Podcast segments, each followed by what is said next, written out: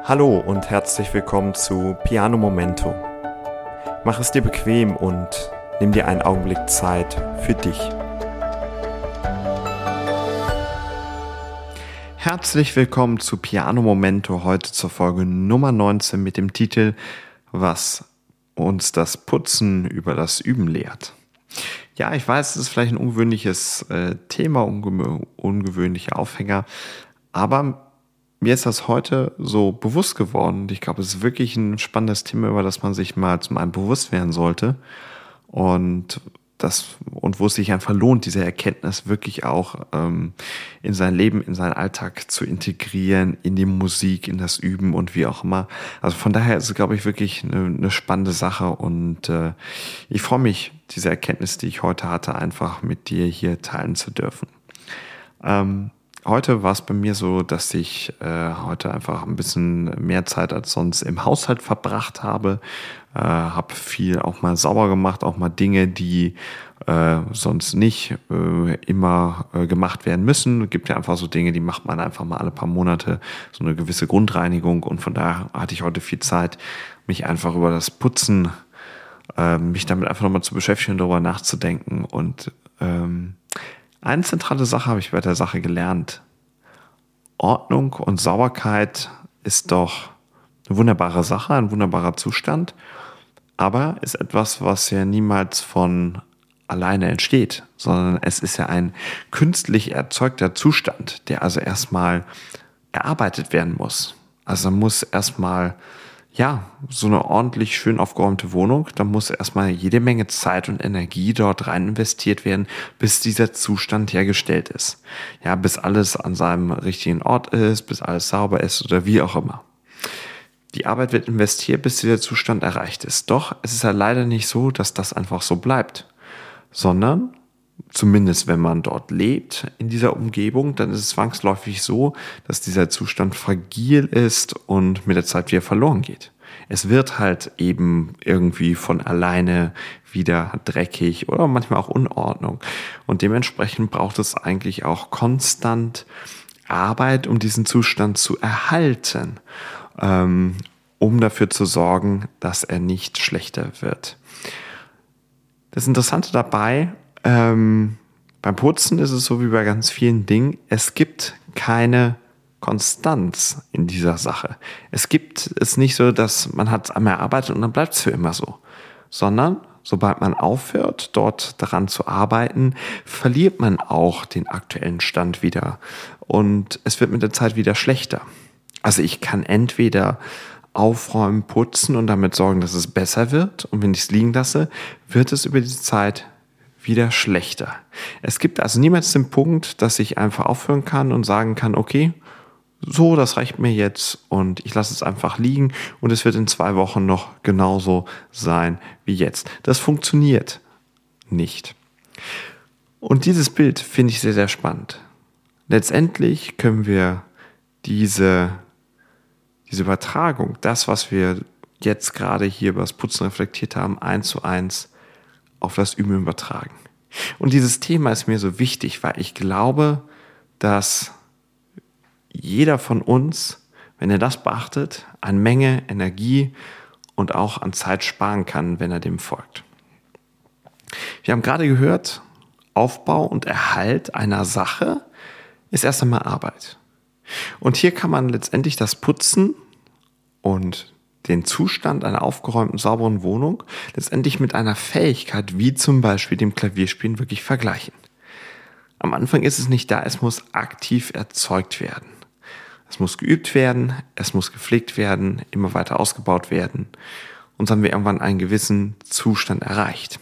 Aber für eine Menge Arbeit. Und diese Arbeit hat natürlich Energie und Zeit gekostet. Also diese Arbeit hatte ihren Preis. Und das ist schön und gut und wir können uns dran freuen und freuen wir uns ja daran, was wir erreicht haben und genießen auch diesen Zustand. Aber wenn wir uns darauf ausruhen, dann verfällt es wieder.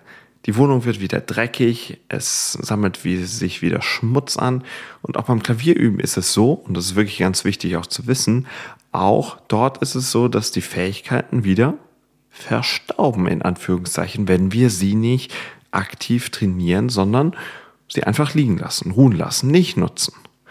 Unser Hirn halt eben nicht trainieren. Und dementsprechend ist es so, dass wir eigentlich darauf achten müssen, dass wir diesen Verfall nicht zu lange andauern lassen. Wir sollten also beispielsweise beim Putzen nicht vier, sechs, acht Wochen warten, bis wir mal wieder was tun. Denn dann hat sich eine Menge, Menge Dreck angehäuft und wir müssen erstmal unglaublich viel Zeit damit verbringen, um das wieder zu beseitigen. Das wird womöglich ein viel härterer Dreck sein und viel schwieriger zu entfernen sein, als wenn wir deutlich weniger gewartet hätten und zum Beispiel nach einer Woche diese Sache wieder getan hätten. Und so ist es auch beim Klavierspielen. Umso länger wir warten, umso mehr verlieren wir die Routine im Spielen, umso mehr verlieren wir einfach den, den Zugang, diese Routine da drin. Und wir brauchen erstmal eine Zeit lang, um diesen Stand wieder aufzuholen. Und ich merke das immer wieder. Also mal genommen, ich mache jetzt wirklich mal eine längere Pause mit dem Üben, dann merke ich das danach wirklich, dass ich erst einmal wieder reinkommen muss. Und deswegen ist es auch so, dass ich beispielsweise seit, ja, seitdem ich mit dem Studium angefangen habe, also seit über zehn Jahren, war ich niemals länger weg als anderthalb Wochen von zu Hause. Weil ich bereits nach so einer Zeit, wenn ich dann überhaupt nicht gespielt habe, keinen Ton am Klavier oder an der Orgel, dann merke ich richtig, okay, in der Zeit hat sich die Routine, die ich hatte, einfach ein Stück weit ja aufgelöst und äh, es ist alles ein bisschen schwerfälliger geworden. Es fluppt nicht mehr so. Und ja, das ist der ganz, ganz normale Vorgang. Was können wir daraus lernen? Um diesen unnötigen Zeit- und Energieaufwand zu vermeiden, wo wir letztendlich eigentlich nur das wieder aufholen, was wir verloren haben, sollten wir schauen, dass die Zeitdauer, wo wir nichts tun, also wo unsere Fähigkeit quasi wieder verliert wo es zustaubt, in Anführungszeichen, sollten wir also möglichst knapp halten. Und dementsprechend kann, ja, das Einzige, was wir daraus mitnehmen können, nur sein, täglich etwas dafür zu tun. Das bedeutet nicht jeden Tag, wer weiß wie viel, aber jeden Tag etwas zu tun. So ist die Zeitdauer, wo wir pausieren, halt eben nur einen Tag lang. Wir verlieren ziemlich wenig, müssen also eigentlich kaum was investieren, um wieder auf den Stand von gestern zu kommen, können stattdessen diese Zeit nutzen, um aktiv weiterzugehen, um aktiv zu üben, weiterzukommen, das nächste Level zu erreichen. Und das ist einfach eine ganz, ganz schöne Sache und richtige Sache. Und letztendlich heißt die Lektion ganz klar, übe jeden einzelnen Tag.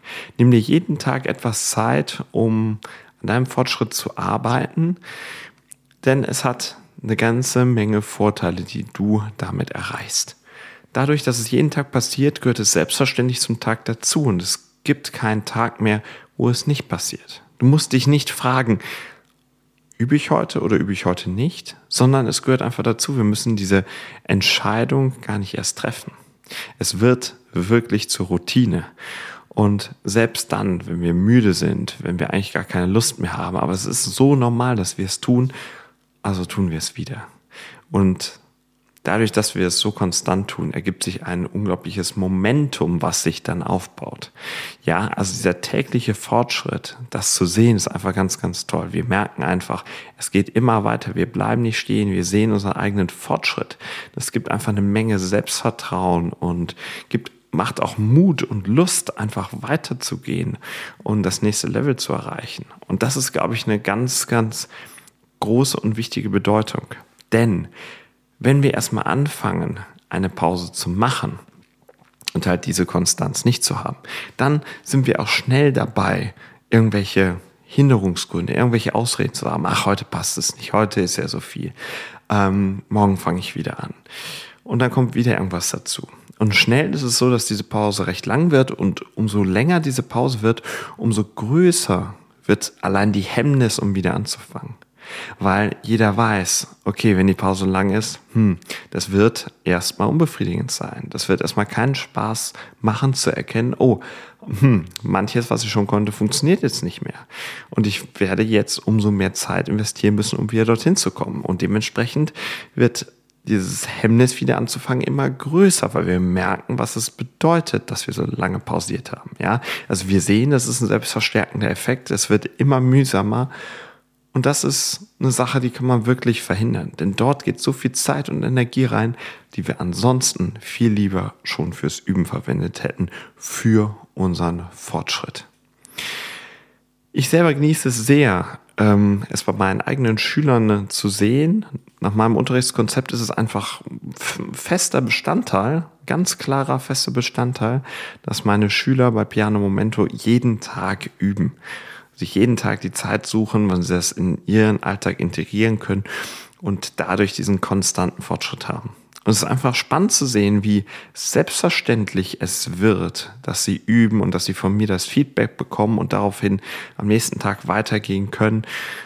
Es ist toll zu sehen, wie konstant diese Fortschritte sind und dass diese Fortschritte auch passieren, wenn mal viel los ist. Und es einfach jeden Tag einen kleinen Schritt weitergeht. Denn es ist so viel besser, konstant jeden Tag einen kleinen Schritt zu gehen, als mal einen großen Sprung zu machen. Ich habe darüber gesprochen, es gibt so viel Risiken, so viel, was dabei auch schiefgehen kann.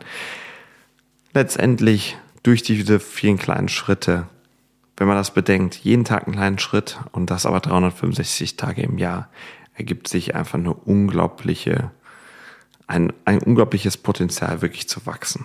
Denn hier muss eigentlich nie mehr etwas aufgeholt werden, was vor verloren gegangen ist. Von daher kann ich wirklich aus Herzen sagen, übe jeden Tag. Nimm dir jeden Tag etwas Zeit, um einfach Zeit am Klavier zu verbringen, um zu schauen, okay, wie kannst du heute weiterkommen? Was ist das nächste kleine Level, was du heute erreichen kannst? Und wenn du so anfängst zu üben, dann wirst du auch für dich ganz, ganz schnell die positiven Effekte sehen. Es wird selbstverständlich, ähm, es wird dir leichter fallen, die Entscheidung zu treffen, zu üben, weil du immer diesen Fortschritt siehst, weil du jeden Tag dir selber beweist, dass du es kannst, dass du Klavier spielen kannst und dass du jeden Tag besser wirst und auch bereit bist, jeden Tag die Arbeit zu machen.